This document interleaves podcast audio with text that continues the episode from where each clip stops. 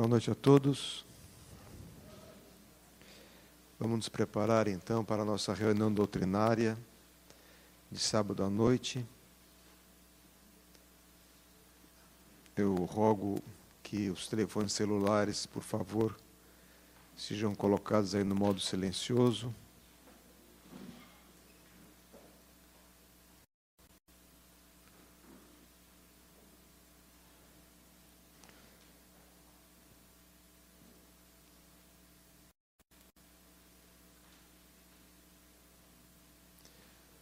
Vamos iniciar então com a prece.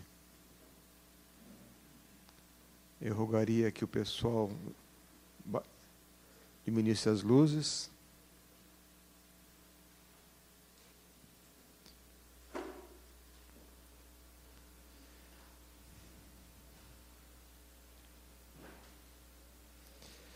Senhor e Mestre Jesus,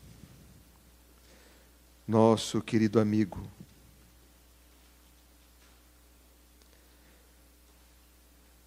procuramos, dentro da nossa alma, um momento para estar contigo. Quissá, de outras feitas, já o tenhamos feito e não tenhamos valorizado o momento que nos concedestes. E agora, num grande afã, todos nós te procuramos. A humanidade sofre e estertora neste momento, com muitas dores, dificuldades, nos países do primeiro, do segundo, do terceiro mundo. Todos nós, de uma forma ou de outra,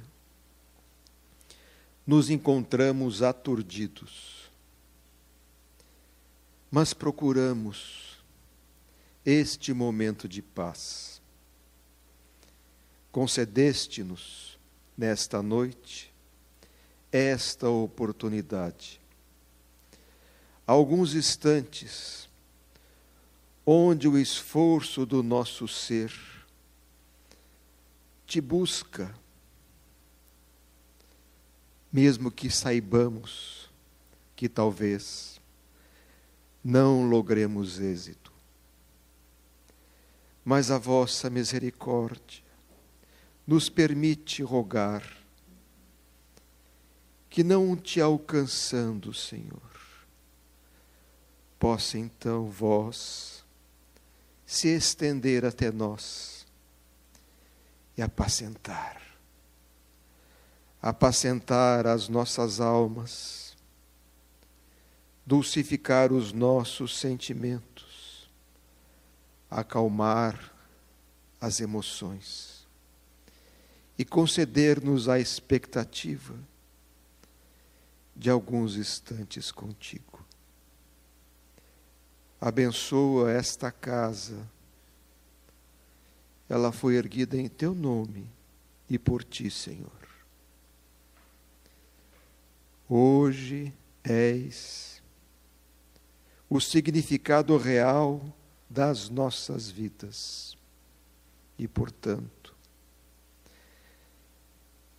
rogamos aos vossos benfeitores que venham ter conosco na noite de hoje, concedendo-nos momentos de paz, de harmonia, e de muito amor.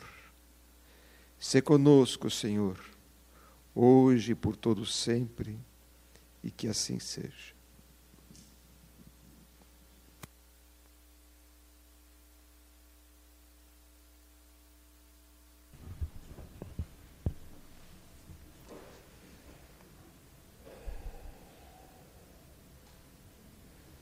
O nosso irmão Divaldo Franco ainda está em recuperação da sua saúde, mas está muito bem, muito bem. Não há sequela nenhuma, está perfeitamente bem física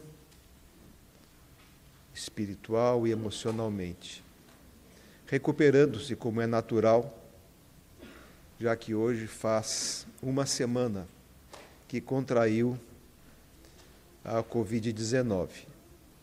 Mas está muito bem de saúde e acreditamos que nos próximos dias já possa estar aqui conosco. Hoje, nós temos aqui como nossa convidada da noite a nossa irmã Luziane Bahia. Então, convidamos a Luziane para que possa então fazer a nossa preleção da noite e nos trazer a palavra amiga de que tanto necessitamos. Então, com vocês, Luziane Bahia. Queridas irmãs, queridos irmãos, a paz do Mestre Jesus nos nossos corações. Cumprimentamos o querido Mário, a todos vocês que estão aqui presentes, Cumprimentamos nossos irmãos que nos acompanham pela TV Mansão do Caminho, a equipe da TV Mansão do Caminho. E vamos todos juntos nesta construção de amor, refletindo em torno do Evangelho do nosso Senhor Jesus Cristo. No dia 16 de julho de 1194, para alguns biógrafos, 1192 para outros, e algumas variações em relação a este ano de nascimento, recuando a data a essa época, encontramos nascendo em Assis Clara de Ofredúcio, que será conhecida à posteridade como Santa Clara de Assis, que traz um histórico de abnegação, de entrega, de devotamento em relação a vertente franciscana. Aos 16 anos, ela escuta Francisco falar por primeira vez e encanta-se com o seu verbo fácil, simples, com o seu coração tão generoso e bondoso. E aos 18 anos, resolve seguir Francisco, literalmente, deixando para trás a vida dos sonhos da mocidade, dos planejamentos e dos encantos que pudessem estar no entorno de uma adolescente e entrega-se à obediência, à castidade, entrega-se à fidelidade, à confiança em relação ao poverilho de Assis e torna-se o seu braço direito, vincula-se a Francisco e com ele constrói um legado de importância, de serenidade, de paz, principalmente de caridade. Ele com os franciscanos, ela com as clarissas. E é uma vida toda entregue, toda de abnegação, como dissemos. Então, no dia 16 de julho, homenageia-se esta individualidade, esta personalidade. Mas este espírito, que vicejou a experiência como Santa Clara, teve uma existência anterior, na época de Jesus, na roupagem de Joana de Cusa, Patrícia, naquele contexto da vivência do Mestre Jesus entre nós. E ela esteve presente com o Mestre, levando algo seu para receber um conselho e ouvindo dele: Ser fiel, minha filha. E ela jamais se esqueceu disso. No ano 68, estava diante das labaredas, ao lado do seu filho, e ele pedindo para que ela abjurasse cristã, cumprindo os mandamentos de Jesus. E ela diz: Cala-te, meu filho. Jesus seguiu o testemunho com firmeza, sem titubear. Façamos o mesmo até o fim. E ela rompe esta vertente física para voltar depois como Clara de Assis, para depois, no século XVII, vestir a roupagem de Juana Inês de la Cruz, na cidade do México, ser esta feminista que a humanidade conhece pela sua forma de expressar-se, mas principalmente pela forma de vivenciar aquilo que falava, atuando com firmeza, numa intelectualidade imensa, que não ficava unicamente na teoria, mas para vivenciar na prática aquilo que trazia como arcabouço intelectivo. Novamente doa-se no convento é acometida, as, as freiras são acometidas de uma enfermidade, ela fica até o fim, cuidando de cada uma, doando-se maternalmente. Para depois, no século XIX, aqui na cidade de Salvador, encarnar como Joana Angélica de Jesus, abadesa aqui do convento da Lapa, a Marte da Independência, que desencarna em 1822, à frente do convento, para impedir que a soldadesca invadisse, abusasse, fizesse qualquer coisa de adversidade em relação às suas irmãs, a quem ela apresentava-se novamente como mãe. Atendia no convento à noite momentos de muita profundidade, situações que hoje nós sabemos serem mediúnicas, e as irmãs estavam muitas vezes e em muitos momentos acometidas pela culpa, enlouquecidas pelos seus atos, e ali naquele instante encontravam o afago de uma freira, de uma irmã devotada, que também sai ao, do palco da vida, da existência física, por um testemunho, por um sacrifício, que significa, em verdade, sacro ofício. E chegando ao plano espiritual, recebe o convite para compor aquela equipe do Espírito de verdade.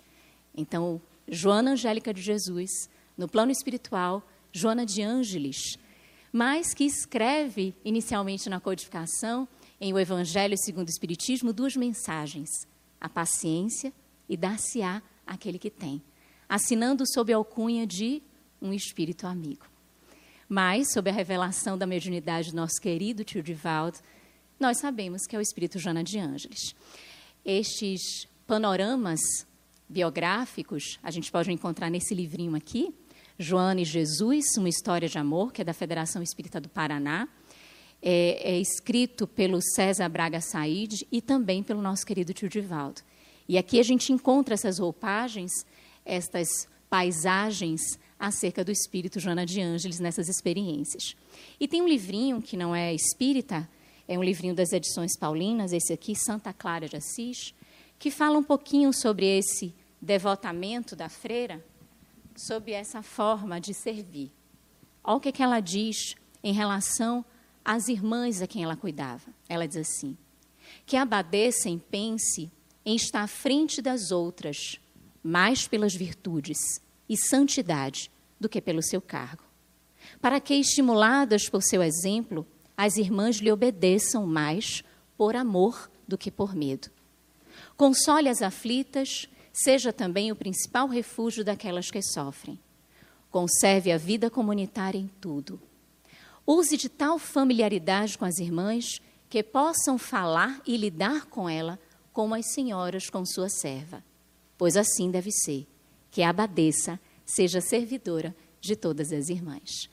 E é com este olhar maternal e de serviço que esse espírito, Joana de Ângeles, traz a lume e traz esta casa toda aqui imensa, que nós olhamos a imensidão das construções físicas, todo sob o auspício deste espírito maternal, que nos acolhe a todos, estendendo este aspecto físico para o planeta, para o mundo, através das obras, através do alcance da mediunidade, através de toda essa dedicação, sob a autorização do Francisco de Assis, sob a autorização do Mestre Jesus.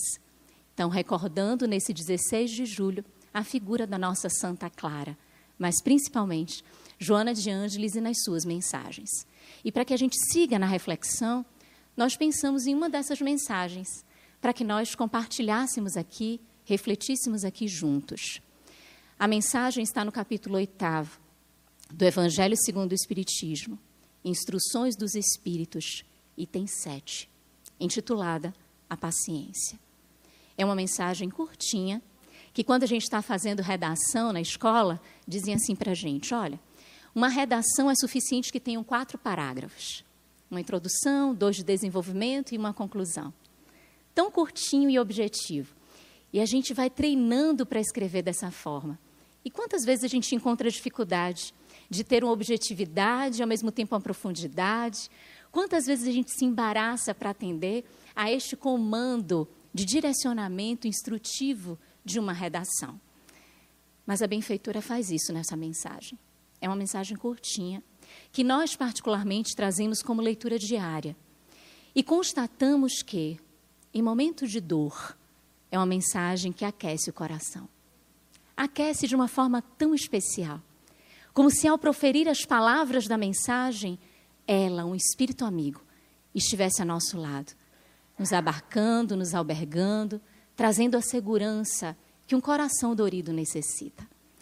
Então, munindo-nos desta mensagem do Evangelho, e a gente, e fica aqui o convite para que a gente leia depois, em casa, abrindo o Evangelho, segundo o Espiritismo, nessa mensagem. Pode ser assim o livro físico, pode ser em PDF, que está disponível também gratuitamente, toda a codificação pelo site da Federação Espírita Brasileira, mas que a gente possa acessar, acessar essa mensagem. A paciência. Diz a benfeitora, no seu primeiro parágrafo, a dor é uma bênção que Deus envia a seus eleitos. Não vos aflijais, pois, quando sofrerdes. Antes, bendizei de Deus onipotente que, pela dor neste mundo, vos marcou para a glória do céu. Logo no primeiro parágrafo, falar de paciência, ela elege falar de dor. E a gente se pergunta, por que falar de dor? Quando se fala de paciência. O príncipe Siddhartha Gautama teve a oportunidade de sair do palácio e conhecer a realidade do mundo. Ele que não conhecia a pobreza, que não conhecia o sofrimento, a dor, não conhecia o amadurecimento da idade física, a morte, ele era poupado de vários aspectos que pudessem nos abalar emocionalmente, abalar a humanidade emocionalmente. Mas tendo acesso a tudo isso, ele medita. E ele, que a posteridade é chamado de o Buda, o iluminado, ele faz esse seu processo de enlevo, de superação, e ele traz as suas quatro nobres verdades. As quatro nobres verdades de Buda. Ele começa a falar sobre a origem do sofrimento, sobre a cessação do sofrimento, sobre caminhos para a cessação do sofrimento, e nos coloca diante, de, e o próprio sofrimento, que é a primeira delas, é o sofrimento, a origem do sofrimento, a cessação do sofrimento e os caminhos para a cessação do sofrimento. E aí, quando ele fala de sofrimento, ele diz assim: olha, tem o sofrimento do sofrimento. A gente sofre por simplesmente existir o sofrimento. Tem o sofrimento da impermanência. A gente sofre porque as coisas são inconstantes na nossa vida. Tem o sofrimento do condicionamento. A gente sofre porque a gente vivencia condicionamentos na vida. Situações que fazemos algo e vivenciamos como consequência algo que fizemos. Condicionamentos. E ele nos traz nessas quatro nobres verdades maneiras de refletirmos sobre o sofrimento.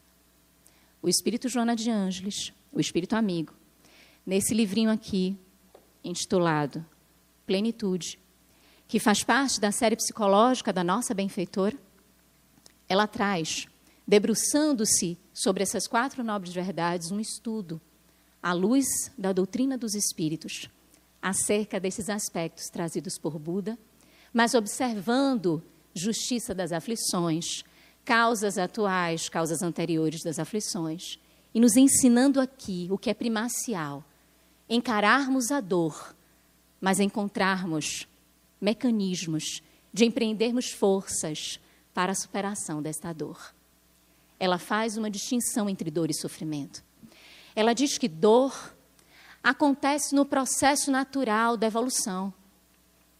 Existe dor de dente, existe dor do parto, existe dor do crescimento, dores naturais, do processo natural nosso de crescimento. Ah, a gente vai ficar lutando por essas dores? Vai ficar dizendo, ah, eu não queria sentir uma dor de cabeça, eu não queria sentir uma dor de dente, eu não queria sentir a dor do crescimento. E, a gente... e aí o médico vira para a gente, como virou para mim, a minha filhinha mais velha, hoje ela está com 17 anos.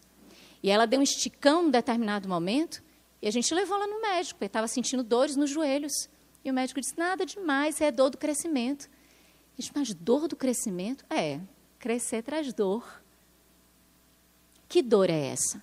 É para a gente brigar, lutar, discutir, blasfemar? Ou entender? Processo natural. Entender, compreender e tornar essa dor amiga. Ou como disse Francisco de Assis, irmã, dor. Compreender a utilidade, porque em todo o processo evolutivo é natural que tenhamos a dor, diz Joana, mas o sofrimento não. Sofrimento é eleição. Nós elegemos sofrer ou não. O que, é que significa isso? O depósito de emoção que lançamos sobre algo que nos acomete. Podemos sim tornar daquela situação que é para o nosso crescimento uma tempestade maior do que aquela experiência representa. E dizem os espíritos: nós não precisamos incrementar. Aquilo que está na nossa linha de aprendizado não é necessário, porque cada um de nós recebe o nosso quinhão, que não é de punição, é de aprendizado, é de educação. Então a dor, ela é mestra. A dor, ela é companheira. A dor é amor. É difícil a gente perceber isto. O amor, a, a dor é amor. E a gente pensa, mas como assim? Como assim a dor expressa o amor? Porque o amor vem para todos nós, meus irmãos. Todos nós, diariamente. Mas a depender do jeitinho que a gente esteja naquele dia, naquela oportunidade, naquela experiência, a gente não aceita bem o amor. A gente não entende bem o amor. E reclama do amor. Manda o amor embora. Não foi assim que a humanidade fez com Jesus? O amor veio e a humanidade despediu o amor. Só que todas as vezes que a gente não entende a lição pelo amor, vem a dor, que nada mais é do que o amor decodificado à nossa compreensão. Para que nós percebamos qual a lição que precisamos aprender. Que naquele jeitinho do amor a gente não conseguiu entender, não conseguiu captar. Mas vem a dor e, como diz Joana, faz com que a gente se dobre. Porque a dor incomoda, a dor sacode, retira a gente daquela percepção de orgulho, de supremacia e traz para nós um olhar de convite à humildade. Nós experimentamos e ainda estamos experimentando a Covid-19 na humanidade. A pandemia tem vários aspectos avassaladores, emocionalmente sentimentalmente, de estremecer-nos, os nossos entes queridos adoecendo, falecendo. Mas tem pontos que são indiscutíveis, e um deles é todos nós percebermos o quão somos iguais, no sentido de sermos seres humanos e de que uma enfermidade que acomete alguém de destaque social acomete aquele outro que não tem um destaque social. Que acomete todas as pessoas, independente da cor da pele. Que trouxe dor, independente da condição social, independente dos status, dos cargos, das posições de autoridade no nosso planeta, fazendo-nos refletir sobre algo que Jesus já tinha falado, o amor já tinha anunciado, mas que a sociedade ainda não estava se comportando no sentido de uma fraternidade, como Jesus anunciou. E aí a gente pergunta, mas são necessários esses flagelos? Kardec perguntou isso aos espíritos, à pleiade do espírito de verdade.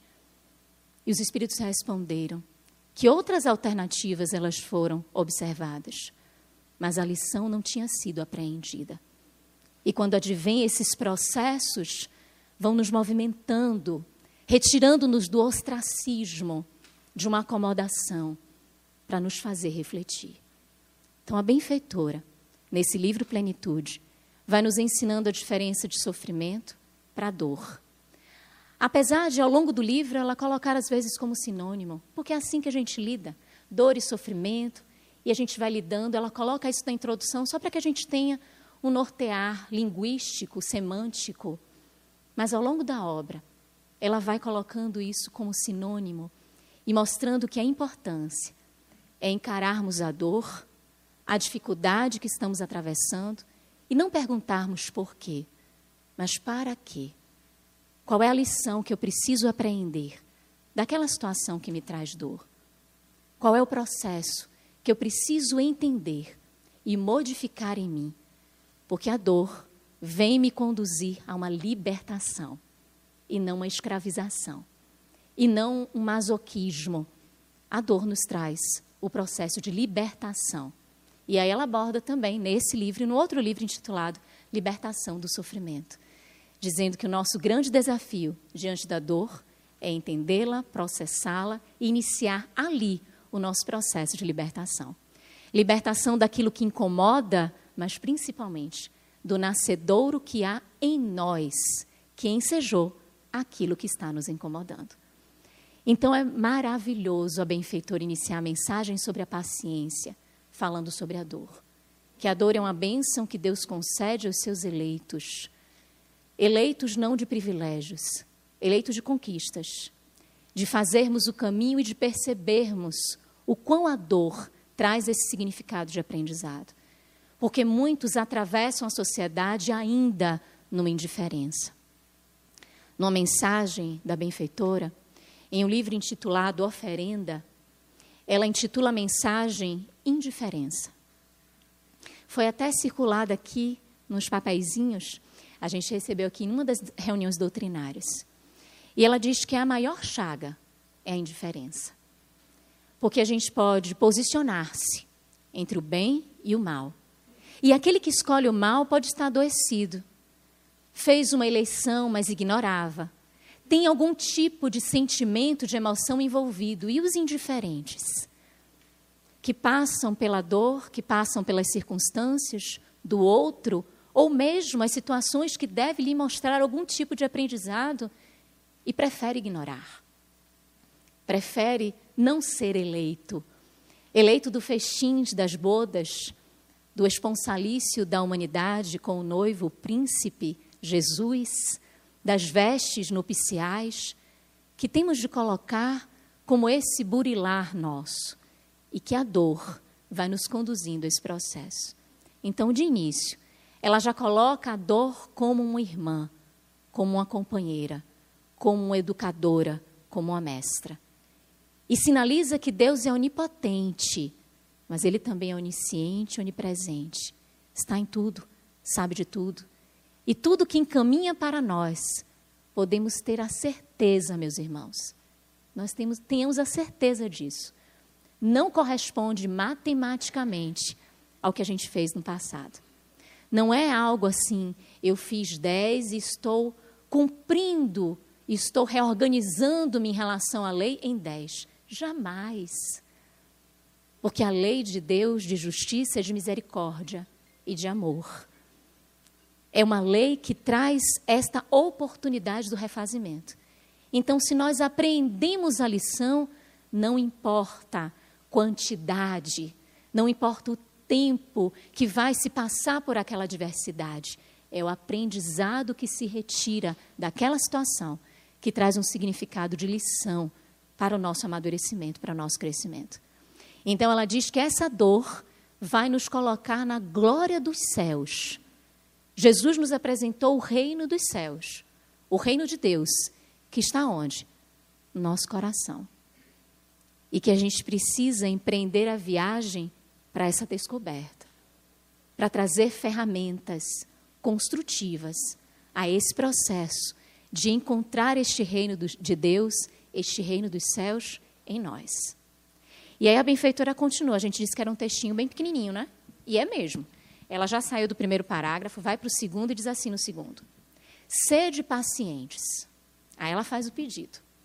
Ela falou da dor, colocou a gente na reflexão da própria dor e disse assim: ó, sede pacientes. E aqui, qual a pergunta que a gente faz para ela? Como? Como ser paciente enquanto dói? Está doendo, está incomodando.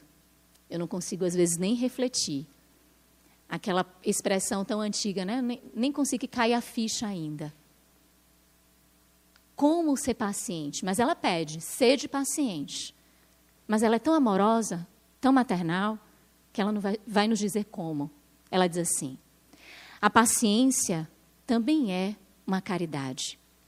E deveis praticar a lei de caridade ensinada pelo Cristo, enviado de Deus. Parece que ela tirou do foco. Está doendo? Tá sim. Sede paciente. A paciência também é uma caridade. O que, é que ela vai descortinar?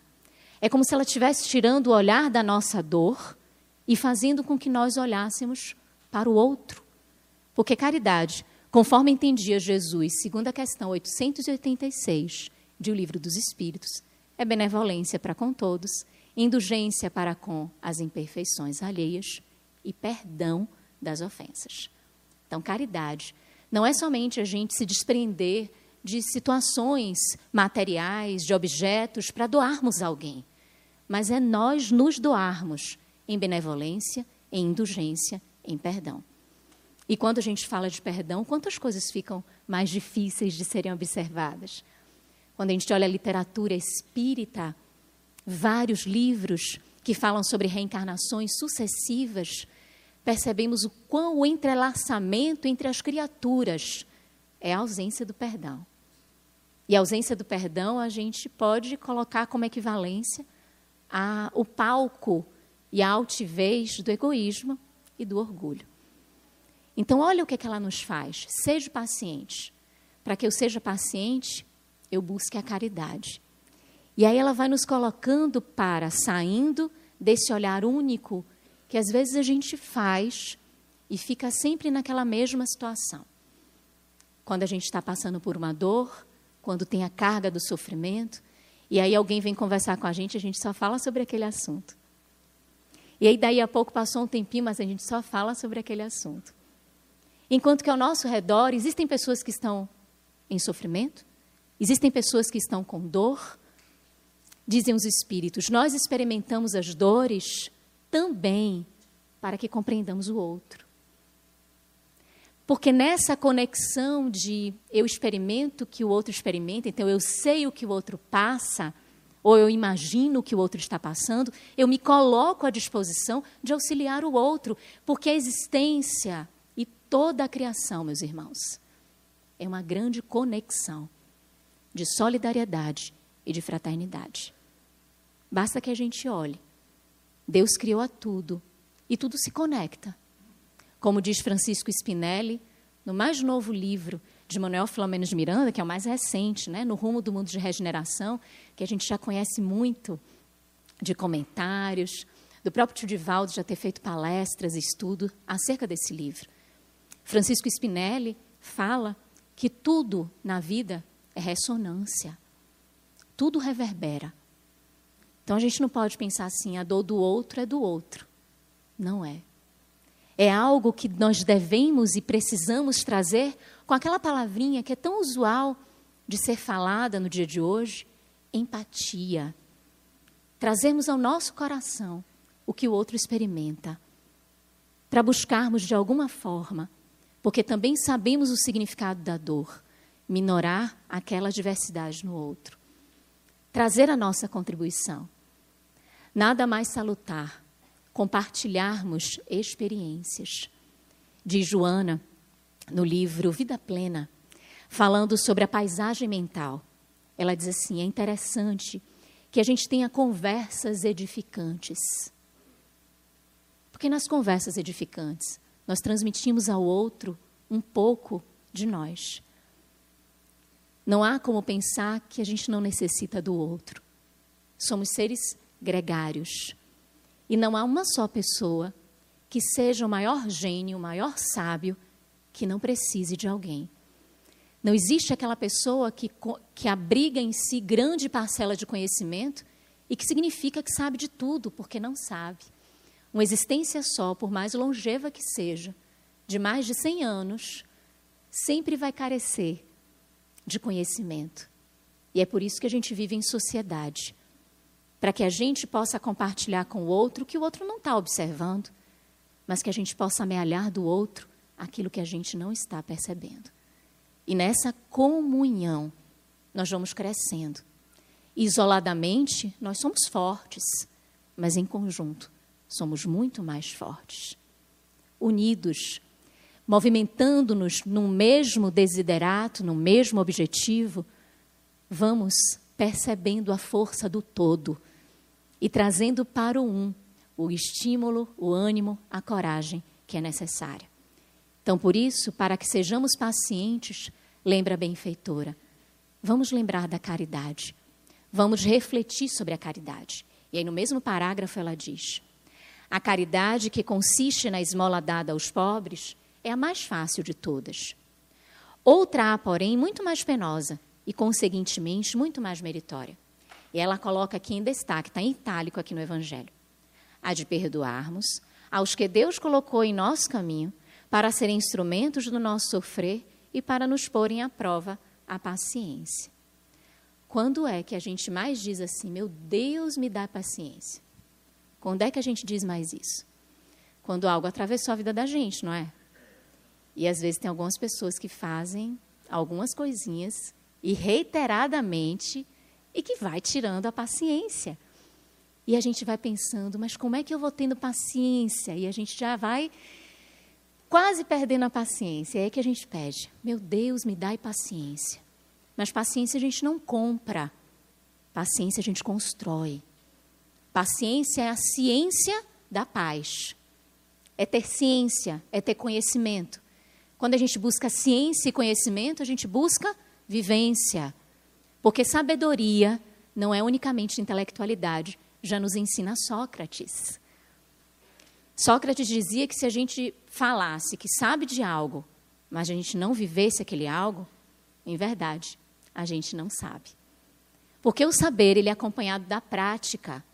Então não dá para dizer assim, ó, eu faço de uma eu falo de uma forma e faço de outra. Eu sei como tem que fazer, mas eu faço de forma diferente. Então eu não sei. Porque o saber, ele une as duas asas do estímulo de crescimento em nós, que é a intelectualidade e a moralidade. É esse estímulo do intelectual servir à construção moral servir à nossa evolução, ao nosso progresso. Então, saber perpassa por isso. Então, ciência da paz é saber da necessidade da paz intelectualmente, mas também na vivência, na experiência. É um estado de espírito. É nós colocarmos diariamente para nós, diante disso aqui que a benfeitora colocou, aqueles que atravessam o nosso caminho para nos testar a paciência.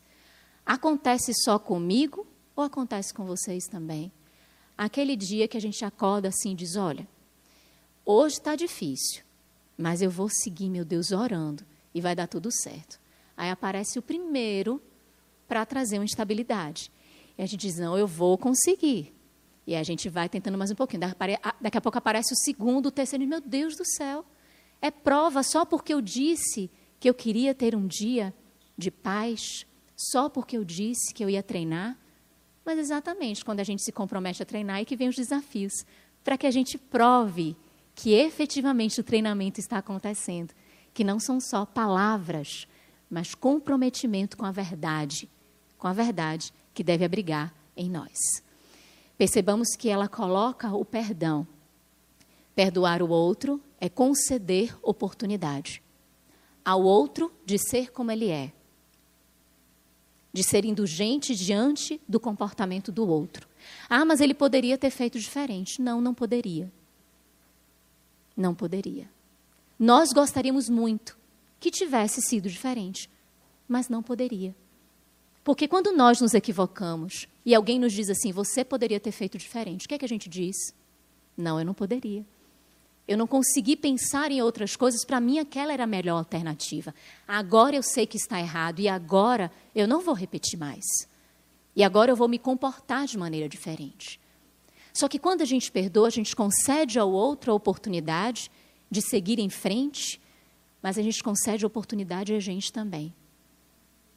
De não isolar no fato aquele que foi ator no fato, mas olhar o aprendizado que o fato nos traz. Deus não precisa que nós nos comprometamos para que a lei de causa e efeito se operacionalize. Isso significa que aqueles que atravessam a nossa história e nos magoam e nos machucam, eles não precisavam fazer isso. Não há um determinismo lá vindo do plano espiritual que eles vão ser os responsáveis pela nossa desdita. Não há. Quando nós agimos desta forma, ou quando o outro age, é o equívoco. É a nossa eleição, é o livre-arbítrio. Fomos nós que elegemos assim, foi o outro que elegeu assim. Só que vem um outro ensinamento: nada nos acontece por acaso. Então, se aquela situação aconteceu, eu não tenho que focar na pessoa, eu tenho que olhar o acontecimento. E o que é que aquele acontecimento me trouxe como lição? Se eu faço desta forma, eu vou até trazer para o outro o quê? Uma compreensão. E dizer, puxa, equivocou-se. Nem precisava entrar nessa história. Essa história era minha, lá do passado, de uma causa anterior ou de uma causa atual. Essa história era minha. Não precisava que ele se comprometesse. Vou orar por ele. Olha a gente perdoando. Por quê? Porque a gente saiu deste foco de tornar responsável o outro. O outro é responsável por aquilo que nos acontece. E olharmos para nós mesmos. Qual a nossa responsabilidade? O que é que me cabe realizar? Então percebamos que ela está pedindo para que a gente seja paciente, olhando a caridade, mas trouxe uma das vertentes da caridade, o perdão, o que traz mais um sentido para a nossa individualidade. Aí ela vai para o terceiro parágrafo e diz assim: aí ela volta para a gente, porque a gente já, vai pensando assim: que horas que ela vai falar da gente, né? Que horas que ela vai aquecer o coração no sentido de compreender a minha dor? Ela diz assim: a vida é difícil, bem eu sei. Eu amo essa frase. A vida é difícil, bem eu sei. E ela sabe. A gente falou aqui um pouquinho das encarnações dela. Ela sabe que a vida é difícil. Compõe-se de mil nadas, que são outras tantas picadas de alfinetes, mas que acabam por ferir. São tantas que se multiplicam, são mil nadas. São mil nadas, mas que acabam por ferir. E são situações que vão nos machucando aqui e acolá. Diante da dor do outro, às vezes a gente traz o julgamento. Às vezes a gente está conversando com alguém e alguém diz assim: Olha, esse meu problema é tão sério. E a gente para assim para pensar: Meu Deus, mas isto é sério? Não sabe o que eu vivo, não sabe quais são os meus desafios. Isso aí que está falando é sério? Só que dor, meus irmãos, não se compara. Não existe um termômetro para a dor. Para dizer, olha, a minha dor é maior do que a sua. Ou a sua dor é maior do que a minha. Dor é dor. E se dói, se incomoda, é porque tem uma identificação em nós que precisa ser educada, que precisa ser burilada. Então a gente não pode cair nesta falsa ideia de que a gente pode julgar a dor do outro, porque dor é algo muito individual. Quando a gente ouve que alguém suicidou-se, ah, mas qual foi a razão? Mas esta razão? Mas esta condição tão banal, tão simplória? Não cabe o julgamento, porque dor é dor. E todas as vezes que alguém nos buscar parecendo que está vivendo uma dor pueril, apresentemo-nos em atenção. Coloquemo-nos na postura daqueles que escutam, na compreensão. Porque se aquele alguém que sofre bateu a nossa porta, é porque ele imaginava que algo em nós poderia auxiliá-lo. Que tem algo de nós que a gente pode contribuir. E aí, às vezes, não foi algo que veio por acaso na cabeça dele, veio assim no pensamento dele. São instrumentos que os bons espíritos utilizam para que o homem auxilie o próprio homem. Para que nós sejamos anjos encarnados, mesmo com as nossas imperfeições uns dos outros. Porque estamos aqui para nos sustentarmos mutuamente. Para suportarmos, não suportarmos no sentido pejorativo da palavra, mas no sentido de suporte, de sustentáculo, e é por isso que a gente está aqui junto, sem superioridade, sem desrespeito, sem preconceito, mas com irmandade, para que a gente consiga compreender que a vida é difícil para todos nós, mas que o mecanismo desta comunhão, desta fraternidade, vai nos permitindo vivenciar os dias que são tão pesados com mais leveza. Às vezes a gente pensa, mas eu estou a sós. E às vezes a gente está, fisicamente. A gente está em casa, assim, fisicamente, diz, ah, eu estou a sós. Aqui não tem ninguém olhando por mim. Enquanto que Jesus disse, basta que tenhamos olhos de ver, ouvidos para ouvir.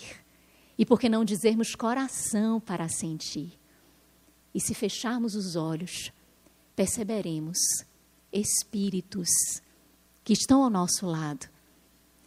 Grandes torcidas que temos no plano espiritual, que são entes queridos, que gostam, que nos amam imensamente e que torcem pelo nosso êxito. Sentirmos isto traz um refrigério e erguemos a cabeça diante do sofrimento. E é o que a benfeitora vem dizer. Se, porém, atentarmos nos deveres que nos são impostos, nas consolações e compensações que, por outro lado, recebemos, havemos de reconhecer que são as bênçãos muito mais numerosas do que as dores. O fardo parece menos pesado quando se olha para o alto do que quando se curva para a terra a fronte. Não deixemos que somente a morte mostre o quanto nós fomos consolados aqui enquanto encarnados estivemos. Não deixemos isto. Encontremos diariamente aquelas pequenas contribuições da espiritualidade que faz com que encarnados e desencarnados atravessem a nossa estrada e venham trazendo luzes de esperança, de paz, uma palavra, um sorriso, uma atenção, uma mensagem, por acaso, que a gente recebeu e que diz tanto ao nosso mundo íntimo, que toca tanto o nosso coração. Como a benfeitora coloca, olharmos as consolações e compensações, as benfeitorias que diariamente recebemos. Por isso que Santo Agostinho, na resposta à questão 919, letra A, de O Livro dos Espíritos, ele fala para a gente fazer o balanço diário, para que a gente olhe o dia. Porque quando a gente olha o dia todinho que passou, com atenção, prestando atenção, a gente percebe as dores, os desafios, mas a gente percebe o perfume das flores da caridade. A gente percebe a brisa da solidariedade.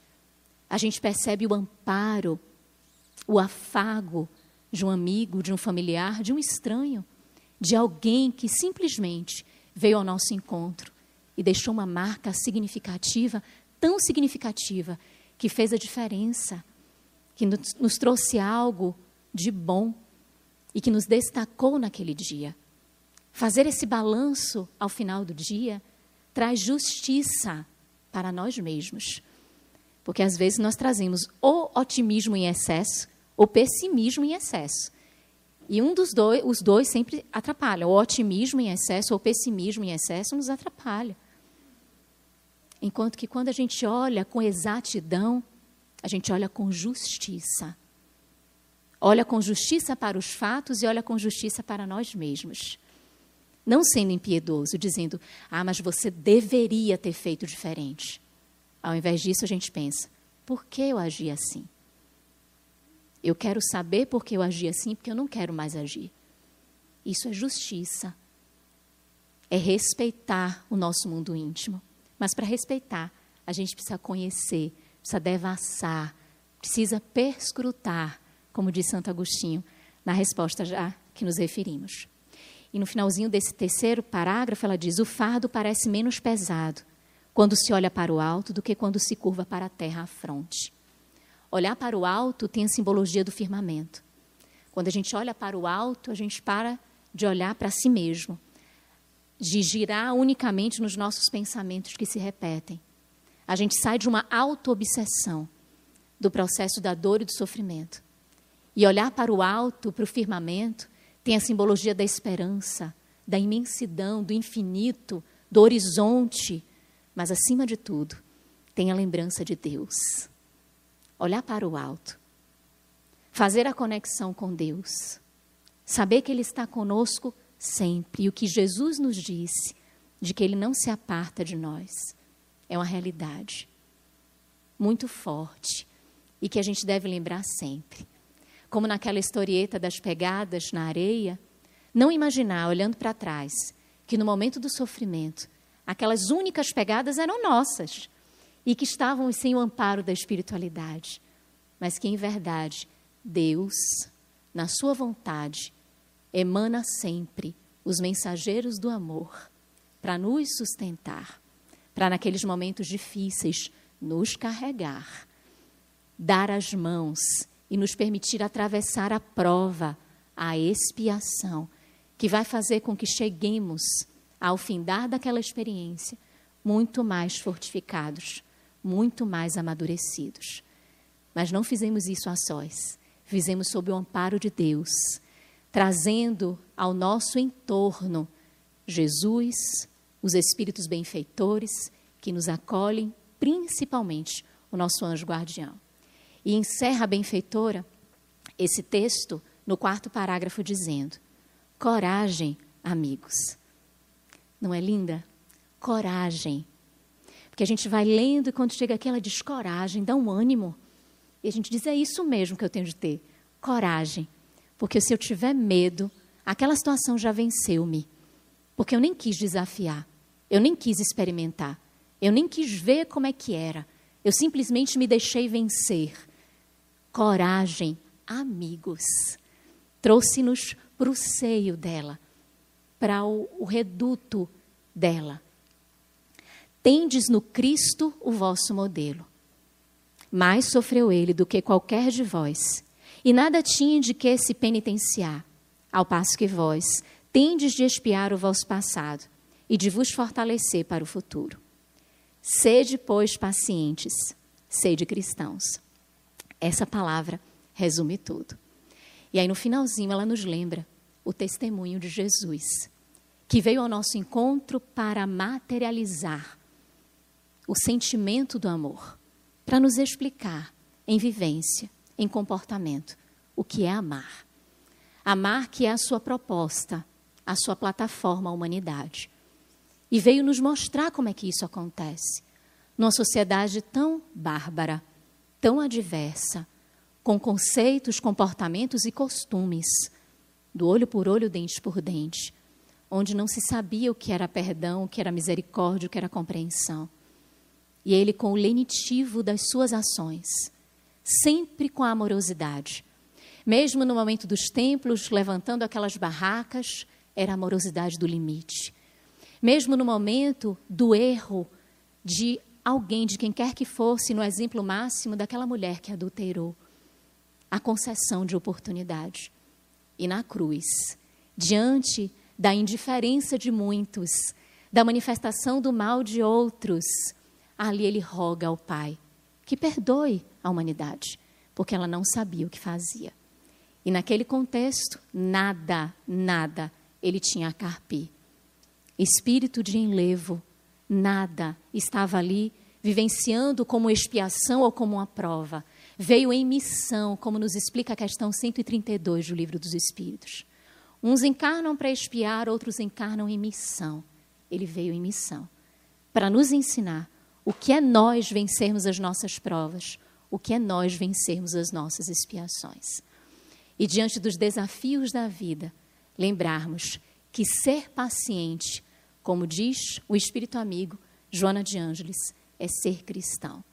Ser cristão é amar a Deus sobre todas as coisas e amar ao próximo como a si mesmo. Ser cristão é perdoar. Ser cristão é compreender, é ter indulgência, é trazer ao coração misericórdia, Ser cristão é doar-se, é silenciar em muitos momentos, é falar em outros, é acolher, é abraçar, é ser irmão. Que esse convite da benfeitora possa confortar os nossos corações. Quando tivermos uma dor, lembrarmos desta mensagem que nos acolhe, lembrando-nos da paciência, a ciência da paz, para que, servindo, como a Santa Clara ensinou à humanidade, como o Espírito Joana de Ângeles, em todas as suas roupagens, ensinou à humanidade, servindo, possamos nos libertar das nossas dores, que nada mais são do que representação viva e eficaz do amor para a nossa própria libertação. Muita paz a todos.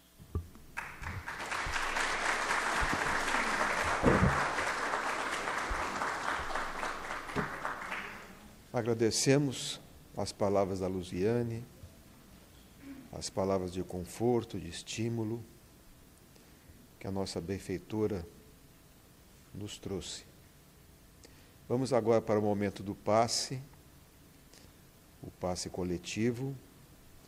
Convidamos aos médiuns passistas da casa para que se coloquem ao longo dos corredores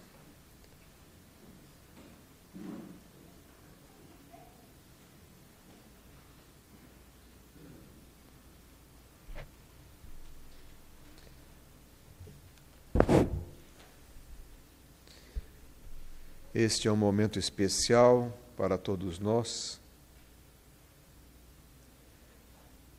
É o nosso momento de comunhão com a espiritualidade superior, onde os nossos sentidos podem se aguçar, percebendo as energias que nos envolvem.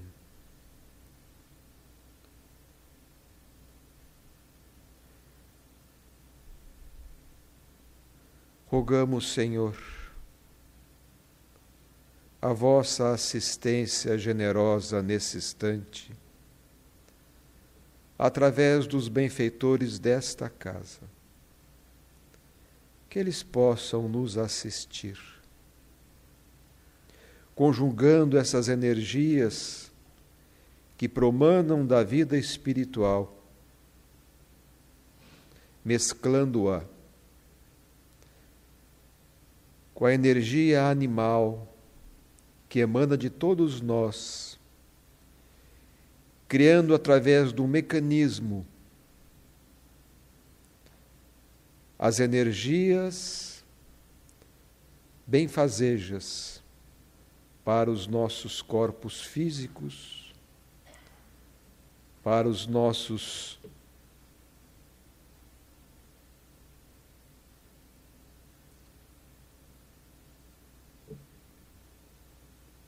para o nosso bem-estar. Necessitamos, Senhor, de saúde e de paz. Que possamos estar predispostos a receber a misericórdia que nos concedes, dando-nos neste instante os bons fluidos que emandam no mundo espiritual. Na entrada do nosso cenáculo, nós colocamos a água que possas fluidificar transformando-a num fluido medicamentoso, para que ao sorvê-la possamos trazer para nós os benefícios da saúde física, emocional e espiritual. Colocamos na entrada do nosso cenáculo alguns nomes de encarnados e desencarnados, dos nossos parentes, amigos, de pessoas que recomendamos para a vossa benevolência e misericórdia. A eles, Senhor, concede segundo o mérito de cada um aquilo que fez parte das nossas rogativas. Recolhe de todos nós que aqui estamos as melhores energias dos nossos corações e do nosso corpo físico, conduzindo aqueles que nos são caros e que necessitam de saúde. Adivaldo Franco, Nilo Calazans, Maria Alice, Rose Mussi, Maria Piedade, e a todos aqueles que, contraindo o vírus da Covid, necessitam de saúde e de boas energias. Ao encerrarmos a nossa reunião, nós vos rogamos que nos conduzas de retorno ao lar, pensando em Ti, aos braços dos nossos familiares, amigos, companheiros, aqueles que nos são caros, Senhor, levando até eles a energia saudável deste ambiente. Abençoa-nos, se conosco, Senhor, hoje e por todo sempre, e que assim seja. Está encerrada a nossa reunião da noite de hoje. Muita paz, muito obrigado a todos.